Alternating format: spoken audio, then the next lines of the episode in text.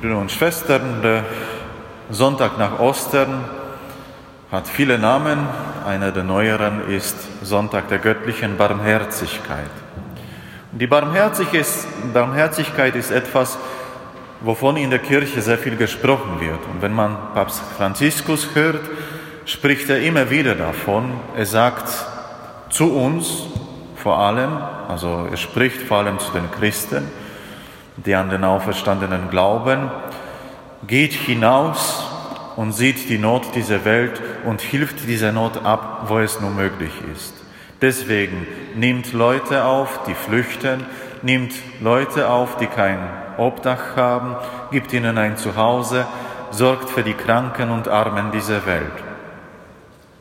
Und wenn man sich Papst Franziskus so anhört, könnte man meinen, er lässt die Kirche zu einer Art Sozialverein verkümmern, weil das ist, was wir sehr oft unter, Gött, äh, unter Barmherzigkeit verstehen.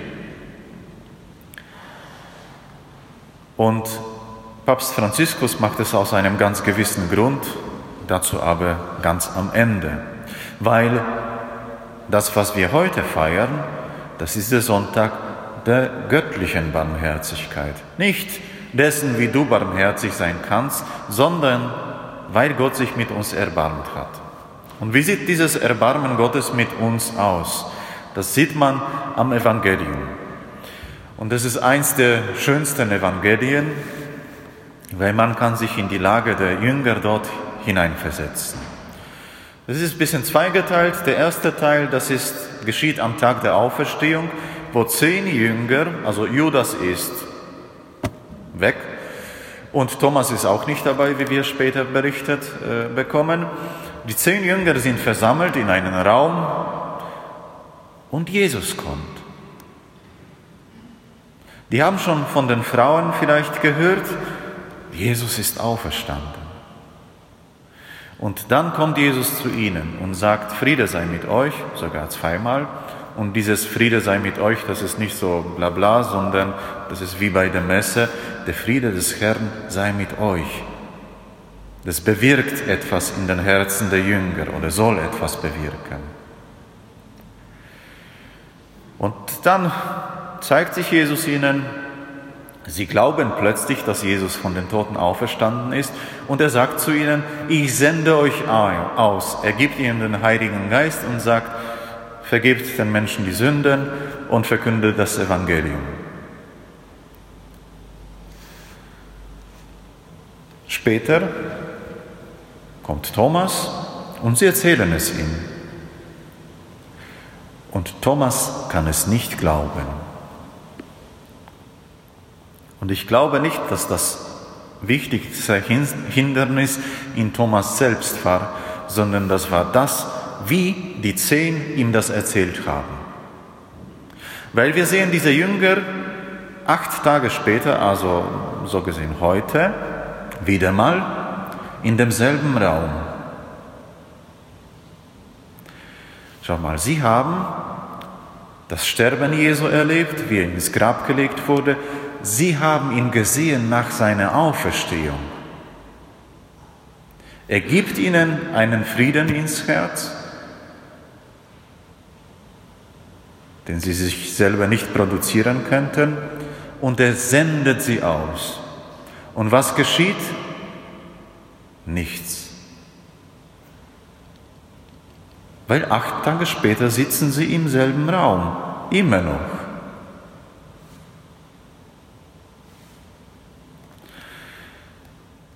Und ich weiß nicht, wo Thomas war. Vielleicht war er spazieren gegangen, vielleicht war ihm alles zu viel. Kann ich mir vorstellen. Er hat wie die zehn anderen das alles mit angesehen. Nicht aus der nächsten Nähe, aber doch. Er hat gesehen, wie Jesus verhaftet, weggeführt wird, wie er verurteilt wird, wie er gekreuzigt wurde, ins Grab gelegt wurde. Also das drückt auf die Stimmung. Und ich kann mir vorstellen, dass er keine Lust hatte, mit den zehn anderen da rumzuhocken. Das ist wie bei einem, also wenn jemand bei einem Stammtisch oft ist, soll jetzt nicht beleidigt sein, aber das ist wie oft bei Stammtischen, dass da einfach also zehn Männer sitzen mit ihrem Bier und über die Welt und alles Mögliche schimpfen und unzufrieden sind und nur Groll in ihrem Herzen hegen. Nicht alle Stammtische sind so, aber ich kann mir, ich stelle mir das so vor. Seine Atmosphäre musste da herrschen. Alle sind unzufrieden, weil jeder von ihnen hat alles hinter sich gelassen, die Familie aufgegeben, die Freunde aufgegeben, das Zuhause aufgegeben. Drei Jahre lang sind sie ihm hinterhergelatscht und nichts ist passiert. Dann kommt Jesus, es ist doch was passiert und was geschieht? Nichts. Und in den Herzen dieser zehn Jünger hat sich anscheinend nicht besonders viel bewegt. Vielleicht waren sie überwältigt, weiß ich nicht.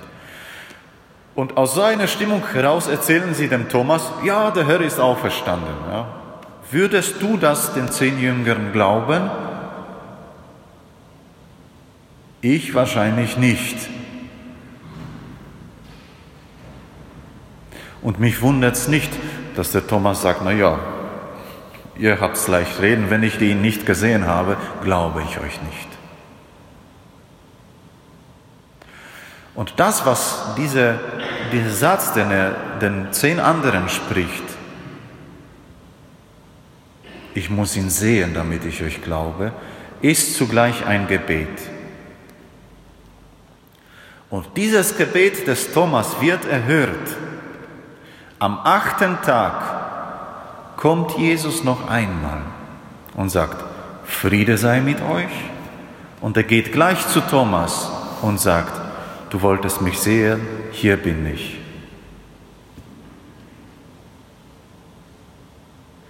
Jesus macht ihm keine Vorwürfe. Das klingt vielleicht ein bisschen so, aber er macht ihm keine Vorwürfe. Er sagt ihm, ja, wolltest mich sehen, da bin ich, kannst mich anfassen, deine Finger reinstecken, wo du willst, in meine Wunden, passt alles. Und noch glücklicher sind die, die mich nicht gesehen haben und doch glauben können. Und das ist alles. Und was bewirkt es in Thomas? Also wir wissen das aus anderen Berichten und aus der Tradition, dass dieser Thomas, der der Ungläubige genannt wird sehr oft, aus diesem Glauben an den Auferstandenen heraus bis nach Indien gegangen ist. Er ist nicht dorthin geflogen, sondern er ist zu Fuß gegangen, bis nach Indien. Das ist echt weit. Und er hat überall unterwegs davon erzählt, was er gesehen und erlebt hat. Und sein Zeugnis war so stark, dass in Indien Kirchen entstanden sind, Gemeinden entstanden sind. Zur Zeit der Apostel. Die werden bis heute Thomas-Christen genannt. Und sie glauben dasselbe, was wir glauben. Sie feiern dasselbe, was wir feiern. So stark war sein Zeugnis. Aber er musste zuerst dieses ehrliche Gebet sprechen. Ich glaube nicht, ich will aber glauben und Herr, zeig dich mir. Und das ist die Grundlage für alles Tun für uns Christen. Dieser Glaube daran, dass Jesus für meine und für deine Sünden, für die Sünden dieser Welt gestorben ist dass die Sünde nicht mehr Macht über uns hat und dass er von den Toten auferstanden ist, nicht weil er so nett ist, sondern weil er der Sohn Gottes selber ist. Und aus diesem Glauben heraus sollen wir leben. Und deswegen erinnert Papst Franziskus immer wieder daran, ja, wenn du daran glaubst, dass die Sünde nicht mehr Macht über uns haben muss. Wenn du das glaubst, dass Jesus von den Toten auferstanden ist, dann verkünde das mit deinem ganzen Leben. Und ich will euch sagen, die wenigsten von uns haben die Gabe, hinauszugehen und das Evangelium Leuten so zu erzählen, dass sie es glauben. Es liegt nicht an unserem Unglauben, sondern jeder hat verschiedene Gnadengaben, verschiedene Charismen. Und das Charisma des Predigens haben wenige. Müssen auch nicht alle haben. Weil vom Predigen werden die Leute nicht gesund. Sie werden vom Predigen auch nicht satt. Und sie finden vom Predigen auch kein Obdach. Aber das ist auch die Not der Welt. Das ist das, was die Sünden der Menschen mit dieser Welt machen. Dass es Hunger, Krieg, Elend und vieles andere gibt. Und wir sind dazu berufen, als die Jünger Jesu aus unserem Glauben heraus ein Zeichen zu setzen, weil Gott mit uns barmherzig ist, weil Gott mit dir barmherzig ist, seine Barmherzigkeit an dir zeigt, bist du dazu berufen, nach deinen Charismen und Möglichkeiten diese Barmherzigkeit Gottes der Welt auch zu zeigen. Und das ist der Sinn dieses Festes der göttlichen Barmherzigkeit. Nicht, dass wir der Papst Johannes Paul II. feiern, weil er so toll war, oder die Schwester Faustina oder irgendwelche Bilder. Das ist alles egal. Ich mag die Heiligen, die sind toll. Und ich freue mich schon darauf, wenn ich eines Tages zu ihnen gehe, hoffe ich, mit ihnen Gott zu feiern. Aber das ist nicht so wichtig. Wichtig ist, was du glaubst. Und wenn du nicht weißt, wie dieses Beten ausschauen soll, so wie Thomas gebetet hat, das empfehle ich immer wieder, schau dir einen Film Don Camillo und Pepone an und schau dir wirklich genau an, wie Don Camillo betet. Also der Film ist ein Schmarrn, also ist eine Komödie, ist auch keine Glaubensunterweisung, muss man nicht so ernst nehmen. Aber mir gefällt es, wie Don Camillo dort betet. Er versteckt sich nicht mit seiner Armseligkeit. Er betet darum, dass der Pepone da leidet und dass ihm schlecht geht und dass er so ein Trottel ist und so weiter und dass ihm alles auf den Kopf fällt und so weiter. Und Gott redet dann mit ihm, du, das ist vielleicht nicht das Richtige, was du da betest. Aber Don Camillo versteckt sich nicht mit seiner Armseligkeit, mit seinem Unglauben, mit seinem Kleinglauben, sondern er betet einfach, wie ihm der Schnabel gewachsen ist. Und bei ihm, wie bei Thomas, sieht man, das zeigt Wirkung. Also jede Folge dieser Don Camillo-Filme hat eine gute Wendung, dass der Don Camillo einsichtig wird, dass es doch geht mit dem Pepone und den Roten und was weiß ich, mit wem noch immer. Ist sehr wurscht. Aber es hat immer eine gute Wendung, weil Gott in diesem Don Camillo etwas bewirkt, ihn zur Besinnung irgendwie heranführt. Also sei nicht enttäuscht, wenn du manchmal so bist wie die Jünger, die da in einem Raum verschlossen sind und ja, zwar wissen, dass Jesus von den Toten auferstanden ist, aber das nicht wirklich so spüren und es für sie keine Auswirkungen hat.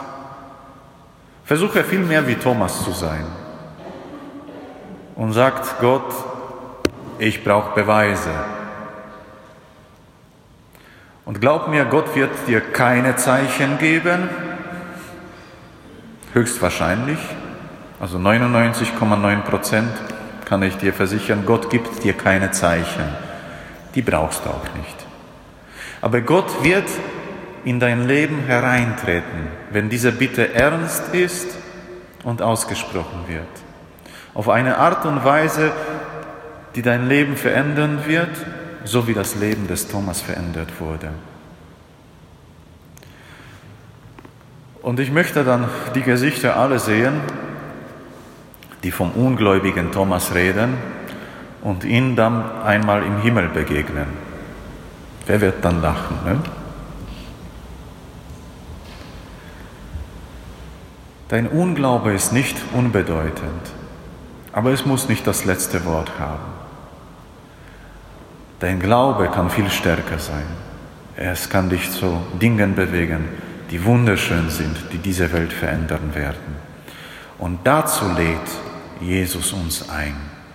Und deswegen ruft Papst Franziskus dazu auf, wenn ihr glaubt, tut etwas sonst stirbt auch euer, euer Glaube. Das schreibt Paulus auch. Der Glaube ohne Werke ist tot. Man soll die Werke nicht überbewerten, aber der Glaube ohne Werke ist tot. Und damit dein Glaube nicht stirbt, kannst du dich auch in der Barmherzigkeit an anderen Menschen üben, weil Gott mit dir barmherzig ist.